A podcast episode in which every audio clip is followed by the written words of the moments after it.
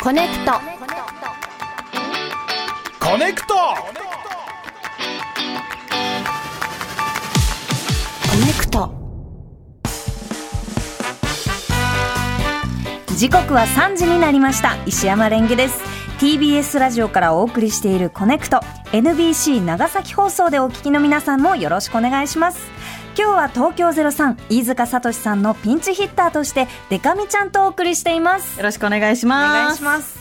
ここからは曜日ごとの特集コーナー午後3時のビリビリ、パッと目が覚めるような刺激的な出会いをお届けするゲストコーナー。水曜日はこちらです。愛好家同盟。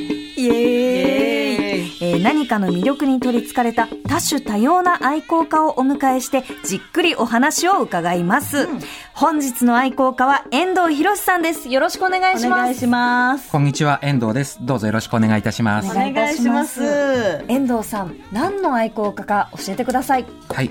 私は、えー小屋愛好家です。小屋？小屋。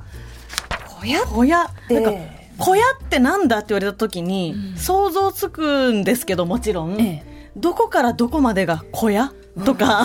なんか、うん。大きなお家とかこの建物とか、うん。もちろんビルとは違うけれど、ね。どこくらいまで建物に近づいたら小屋でなくなるのか。うんね。ああ、面白いですね。うん。そうですね。はいはい。あの、小屋っていうと、一般的に、あの、先ほどおっしゃってたように、犬小屋とか、はい。あと山小屋とか、あと、かっこいいところだと男の隠れ家的なガレージとか、はい。そういうものをなんか皆さん多くイメージされると思うんですけれども、あの、私が撮っているのは、あの、畑とか田んぼとか、あと、漁港などの片隅に立っている、あの、漁師さんとか、あの、農家さんが、はい。あの、漁具や農具をしまっている、はい。そういう小屋を、はい、写真に撮ってます。じゃあさっきあのメールいただいたリスナーの方が農機具が入ってる小屋好きって言ってたのは、めちゃめちゃ趣味ぴったりってこあ、とですね。もうぴったりです。もうど真ん中です。はい。ど真ん中。いろんな犬小屋山小屋とかこう、うんうん小屋って名前のつくその建物はあるのに、どうしてその小屋なんですか？あ、はい。えーっとですね、一番最初に、あの、撮影するきっかけがですね、あったんですけれども、あの、私、フリーのカメラマンをしておりまして、で、えーっと、秋田県の三種、三種町にですね、あの、純菜の収穫の様子の撮影に行ったんですね、写真撮影に。純菜ってあのツルツルした、はいなんなんていうんですかねこのお吸い物とかに入ってる。はいはいはいはい。で、あの、そ純菜って、あの、水の中で栽培されていて、で、一つ一つ、あの、手で摘んでいくんですね。へえ、すごく繊細な。そうなんです。ね。え。うん。はい、でしかもすごい可愛いんですけれども、でおばあちゃんとかがちっちゃいたらいというかちっちゃい船に一人で、あの乗って浮かんででそこを手を手あの手を水の中に入れて積んでいくんですね、でそうするとあの山から流れてくる水なので、7月とか8月とかに収穫し収穫してても体が冷えちゃうんですよ。ほうほう。で、それで、あの、その純菜畑の脇に、あの、小屋、掘ったて小屋、もう本当あの、見た目はただのトタン小屋なんですけれども、そこのトタン小屋の中に、あの、薪が焚かれ、あの、火が焚かれててですね、はいはで、それで鍋がかけてあって、で、休憩時間中とかお昼時間に、あの、その鍋の、鍋を食べて体を温めるっていう。あで、その撮影が、まあ、ある程度一段落して、で、じゃあちょっとそこの中で休憩しましょうかって言った時に、中案内されると、その、本当外見は、まあ、掘ったて小屋なんですけど、そういうふうに働く人たちが、あの、休むための、あの、サポートする小屋として、なんかすごい面白いなと思って、今までこういうものに注目したことなかったけど、これ、をなんか写真に撮っていくと、ひょっとしたら面白いものになるんじゃないかなと思って、それであの撮り始めました。あ。なるほど。でも確かに農家さん、漁師さんからしたら生活の一部だけど、やっぱ話聞いててもすごく風情があるというか、あの小屋ってなんだろうって思ってる小屋多分いっぱいあるじゃないですか。いっぱいありますありますはい私も三重出身ですけど、えいろんな小屋見てきたけど中身知らないですから。そういうのだったんだと思って。えあの小屋の中にも遠藤さんは入るんですか？積極的に。あの基本的に、あのまあ、個人の所有物ですので、あのそこその場に人がいないときには、あの道路上からあの眺めてですね、あのはい。た敷地内に立ち入らない、あと触らないで、まあ、干渉に徹するっていうところを基本にしてるんですけれども、たまたまその場にあの所有者の方が、所有者らしき人がいたら声をかけて、すいませんあの小屋の写真を撮ってるものなんですけど。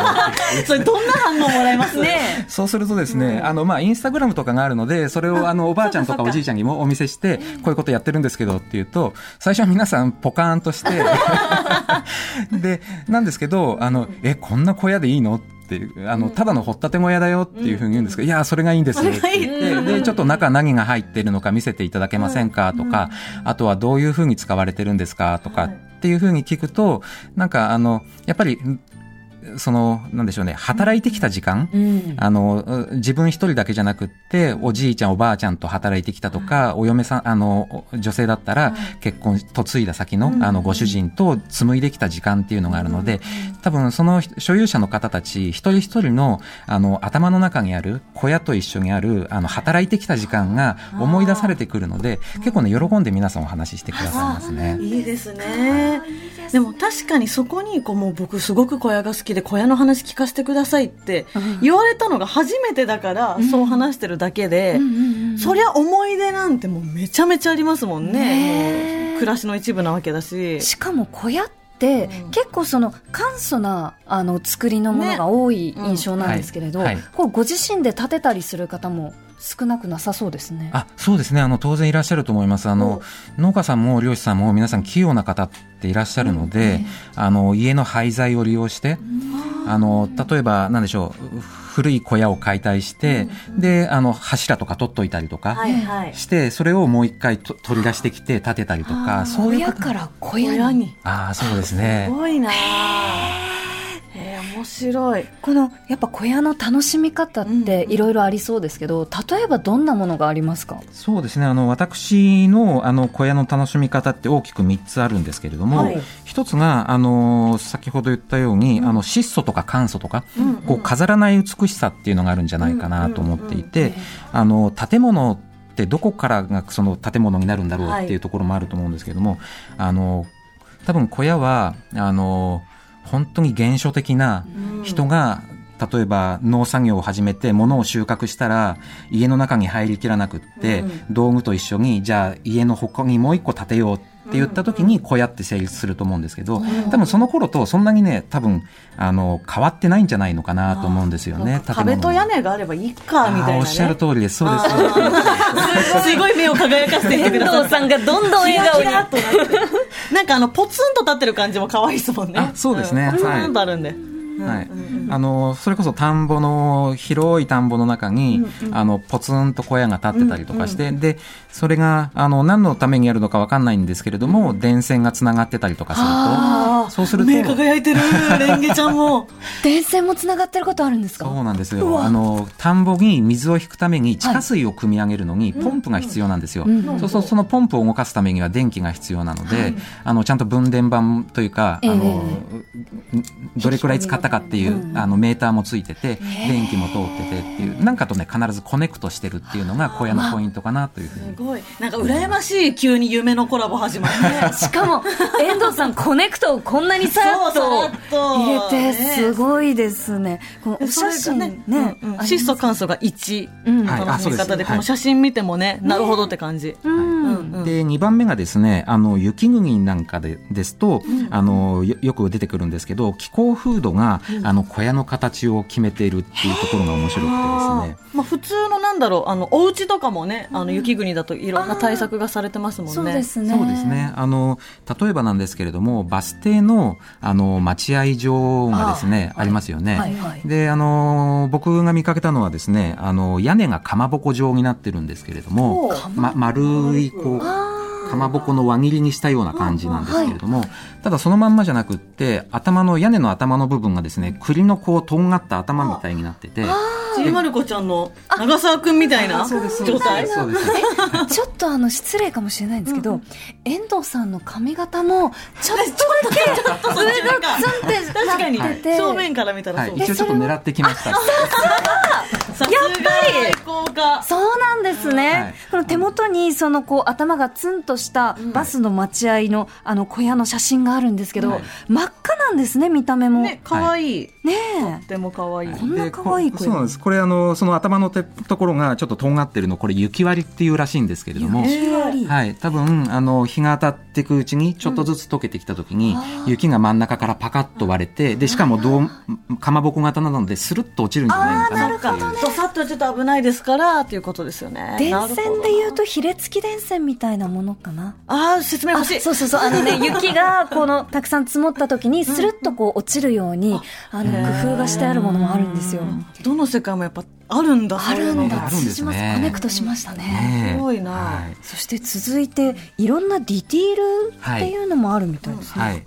あのー小屋っていうと、よくトタンの壁を思い浮かべると思うんですけれども。そうですねはい。で、あの、実はトタンってですね、あの、メーカーさんに今日本に全国9社ぐらいあってですね。ほで、その9社のそれぞれのメーカーさんって、あの、マークがあるんですよ。メーカーのスタンプが押してあるんですけど、で、それって普通は裏側に、あの、押されるものなので、小屋の壁の外側からは見れないんですけれども、あの、時々無頓着な大工さんか、あの、所有者さんが裏表関係なく貼ると、まあいいかってはい。そうすると、あの、トタンのスタンプが見えたりとかですね、うんあの、して、そうすると、あの、鍵のマークが見見た見えたりとかですカニね。だあのは私も資料を見てますけどカニの可愛いマークが入ってますね。い。はい。はいあとは、あの、桜印とか、雪印とか、象印とか、なんかね、これも結構いろいろあって、そう、トタン一つ見ても、あのーこういうマークがあったりとか、あと、まあ、トタンというと、あの、サビとか、継ぎはぎとか、あ、よ。好きですか？好きですね。はい。あの、そう、そういうトタンの色とか、あの、継ぎはぎとかの経年変化を楽しんだりとか、あと行事に合わせて、例えばお正月に、あの、締め飾りが飾ってあったりとか、人は住んでないんですけれども、やっぱり働く、働く役割があるので、あの、農家さんがそこに、あの、締め飾りを飾ってたりとかっていう、人の気持ちが宿ってるのがちょっと見えたりして、そういうところが面白いかなと思います。そういうところが。確かにね小屋ってなんかカラーリング不思議な小屋ありますもんね。あります。なんかそのはい。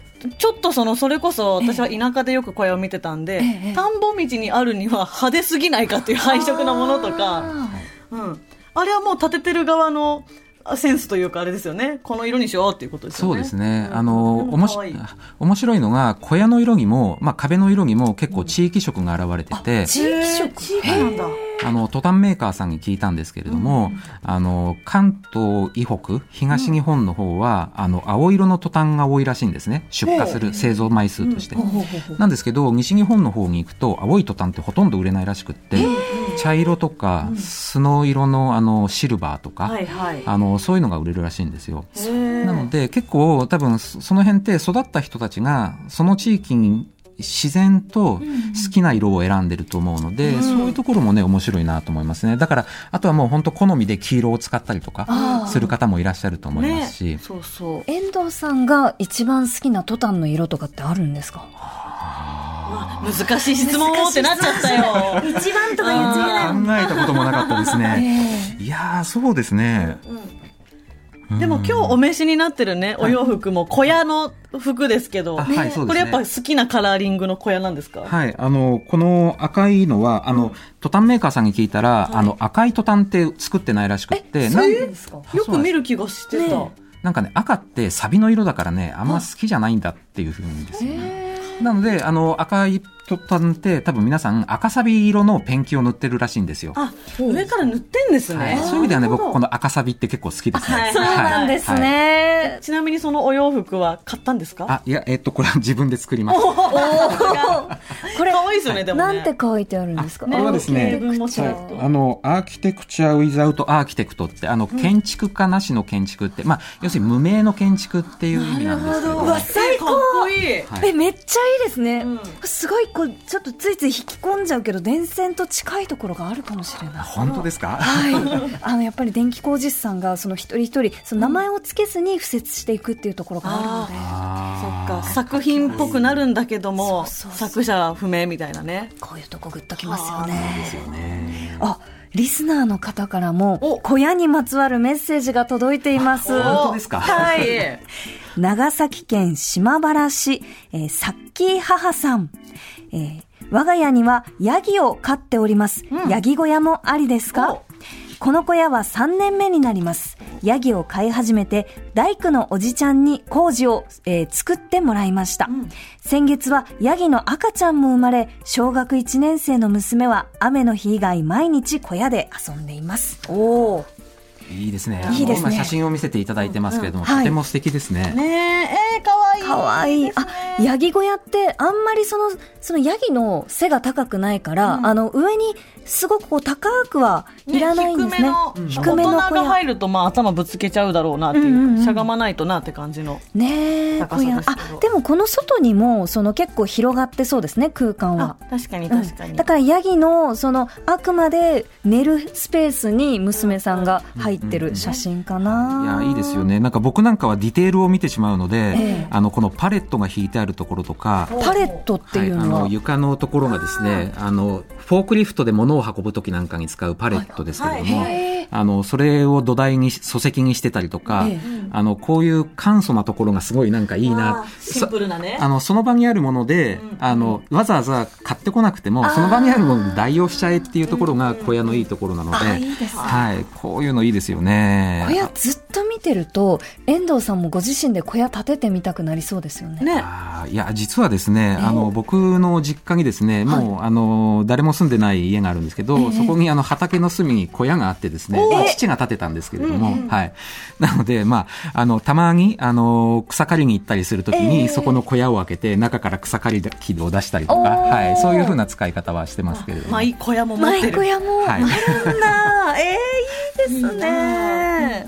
ではここからは1200件もの小屋を撮影されている遠藤さんにとあるテーマで具体的な小屋を3つピックアップいただきました、遠藤さんテーマの発表をお願いします Hey, it's Kaylee Cuoco for Priceline. Ready to go to your happy place for a happy price? Well, why didn't you say so? Just download the Priceline app right now and save up to 60% on hotels. So, whether it's Cousin Kevin's Kazoo concert in Kansas City, go Kevin, or Becky's Bachelorette Bash in Bermuda, you never have to miss a trip ever again. So, download the Priceline app today. Your savings are waiting. Go to your happy place for a happy price. Go to your happy price, Priceline. ますはい、えー形の面白い小屋トップ3です。ほ小屋ってうね結構さっきの雪国のはね、あのその地域性のある感じでしたけども、はいこうやってやっぱシンプルなものが多い感じはねしますけどね。なんか四角かったり、ね。この屋根が三角だったりっていうイメージはあるけど、うん。あんまり差がないようなうん。イメージではいますけど、ねえ、うん。実際どんな感じなんでしょうか。では早速遠藤さん3位の発表をお願いします。はい、えー3位は淡路島の玉ねぎを乾燥させる小屋です。うーん。玉ねぎのための小屋。はい、はああの先週の市街特番のコーナーであの淡路島の話をこうしたんですけれど、はいはい。玉ねぎを乾かす小屋の話あの電話で出てきました。本当ですか？はい。すごいタイミンむグちゃくちゃ偶然、すごいですね、すごいですね、え玉ねぎを乾燥させる小屋はどういうところが気に入ってらっしゃるんですか？はい、あの、これはですね、たまたま本当通りかかって見つけたんですけれども、あの、壁がなくてですね、でも、あの、壁がなくてスケルトンで中が丸見えなんですね。で、まあ屋根はかかってるんですけれども、柱の数がですね、むちゃくちゃ異常に多いんですよ。柱と梁の数、これ、人が中通れないんじゃないかぐらい立ってるんですけれども、で、あの、これなんだろうなと思って、近くで農作業してる方に聞いたら、あの、玉ねぎが収穫された6月ぐらいから、あの、ここに順次、あの、玉ねぎを干していくらしい自然乾燥させるための小屋なんですね。なので、あの、ネットでですね、玉ねぎの乾燥小屋とかって引くとですね、玉、玉ねぎが、で膨れ上がったですね、パンパンに膨れ上がったこの小屋の写真がですね、中から出てくるんですね。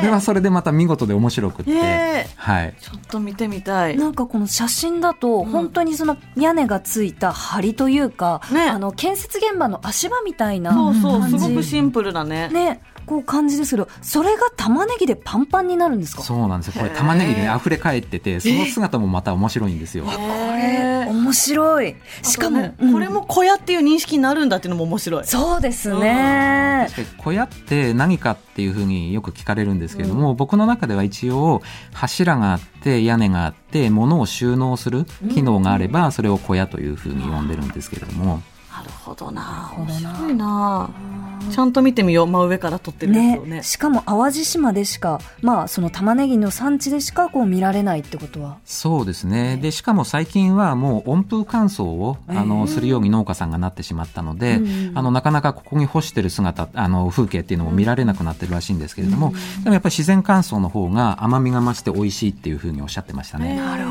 ど。はい。続いて、2位の発表をお願いします。はい。えー、2位は新潟県の豪雪地帯にある三角形の小屋です。ほうおーちょっとこれ写真見る限りだと、うんなんだろうなんか現代芸術みたいな。ね。入り口がどこかわかんないし本当に三角柱がポンって置いてあるみたいな、そうそう、あの一番上に、まあ、そっか、三角形、どこを立てても、あの、そうそうそう。三尖ってますもんね。尖ってる、ええあの二等辺三角形の,、はいあのまあ、横から見るとっていうか、うんうんまあ、どっちを横とするかっていうのはあれなんですけど、ええまあ、片面から見ると本当ただの二等辺三角形になっていて、で今度その真横90度回ると今度ただの一枚の板になるっていう風なこいい。形なんですけれども、はい。あのー多分ですねこれはですね雪を雪がむちゃくちゃ降る地域ででそうするともう雪が降って重みに耐えられるようにというか雪が滑り落ちるようにこういう形になってると思うんですね。なのでもうあの壁はいらんっていう。そっか花から積もらせないという。そうです。もういかに雪の重みを逃がすよううんうん。にな設計になってるかっていうのででこの地域に行くとこの二等辺三角形の小屋ってよく見かけるんですけどはい、あの面白いのが大体この傾斜角度がみんな一緒なんですよ。へってことはあくまでも想像なんですけれども、この地域の大工さんたちはこの角度をみんな知ってるんじゃないかっていう。いやそうですよねだし多分これも想像ですけど、この浅めの角度だとちょっとさすがに雪積もるわとかあ急すぎてもなんか狭いなとか、いろいろあってベストオブベストを見つけたんかなっていう気しますよね。そう多分ねベスト傾斜っていうのがあるんだと思うんですよね。わ面白いな。面白い。この遠くで見見てると、ただ、そのトタンの、なんか壁がボーンと。立てかけてあるだけかなぐらいに見えちゃいますけど、これちゃんと小屋だ。小屋ってやっぱ立体だからぐるぐる回っていいところを探すのが面白いですね。あそうですねはい面白いです面白いです。じゃあ続いて、はいえー、形の面白い小屋トップ3、栄えある1位の発表をお願いします。はい、なんかすごい恥ずかしいですね。はい、えっ、と、1位はですね、えーおよそ300個のパレットを積み上げて作られたフォークリフトの小屋です。わあえこれは写真見るとパレットがたくさんたくさん積み上げられてて、はい。あのーそういうことか。それを壁にしてるのか。そうなんです。パレットってあの、フォークリフトで、このなんだろうな、そうそ荷物の下に置いてある、はい。あの木のはい板木の台をそうですう道具ですよね。ねこうはいうんあのウィーンって上げるその下のやつね。はい、あのそうです。フォークリフトのつあの爪でこう、ははい持ち上げるやつの板ですね。であのたまたまあの函館の漁港でですね見かけたんですけれどもあのこ所有者がですねフォークリフトの所有あくまでもこれもまた想像、まあ、想像するのが楽しいんですけれども、あのフォークリフトの所有者が車庫が欲しいぞと。ほで車庫を業者さんに作ってもらうのもいいんだけど、パレットがたくさんあるぞと。でこのパレットを積み上げたら小屋になるん。じゃないのかなっていうふうなことを考えたんじゃないのかなと思うんですよ。でこのフォークリフトを運転して一個一個積み上げて、う絶対そうですよねこれ。フォークリフトがフォークリフトのための小屋を作っている。それむちゃくちゃ想像すると面白くないですか、なんかあのなんだヤドカリとか自然の生き物みたいな可愛さがある。確かに、本当そうなんです。でしかも、はい。このきっちり積み上げた技術がすごいなと思って。確かに。ずれずれがほとんどないじゃないですか、確かな腕だな。本当だ。えしかもフォークリフトがぴったりのサイズに。そう。そうなんです、ね。ぴったり積んでありますね。もうちょっと余裕持った方が駐車しやすいんじゃないかなって 思うぐらいぴったりのサイズ。いや多分その人この人にとっては運転技術があるのでこれくらいはいけるんじゃないのかなみたいな。いろんなところに見どころがありますそうなねんですよ。これ全部あのあくまでも推測なんですけど、推測しても別に正解がないので、その辺もなんか小屋の楽しみ方かなというふうには思うん確かにこれですけれども。が楽しい。楽しい。面白い分かってきたかもしれない、ねデカミちゃんじゃあ地方に行くたび小屋見るの？小屋探してみます。ぜ楽しい。ひぜひ探してみてください。はい。遠藤さん本当にありがとうございました。まえーたっぷりと小屋の魅力をお聞きしてきましたがなんと書籍も販売されているということで、えー写真集「日本の小屋」そして「トタン工場へようこそ」がジンにて発売中ということで、はい。これジンっていうのはウェブサイトですか？あいええーっとですね今本当いい時代であのおオンデマンドで印刷ができるようになりましたよね、でそれであの自分でですね写真と文写真撮って文章を書いてでそれであのそういうオンデマンド印刷のところにお願いしてでそれで作ってるんですけれどもであのイベントだったりとかあとはウェブサイトだったりとかあとはあの独立系の書店さん地域の、はい、そういうところであの取り扱っていただいてます。わこれ私も買いに行こう。本当に面あと白い。電線写真でもあるなっていうのがいくつか入ってますからこれはレンゲちゃんにぴったりかもしれない。ベロベロベロベロ もうよだれ出ちゃってしゃあない。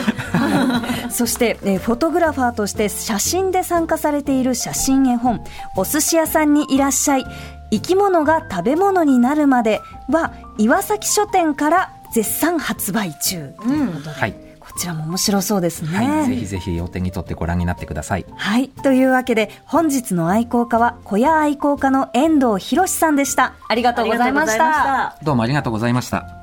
愛好家同盟は、ポッドキャストでもお聞きになれます。ぜひご活用ください。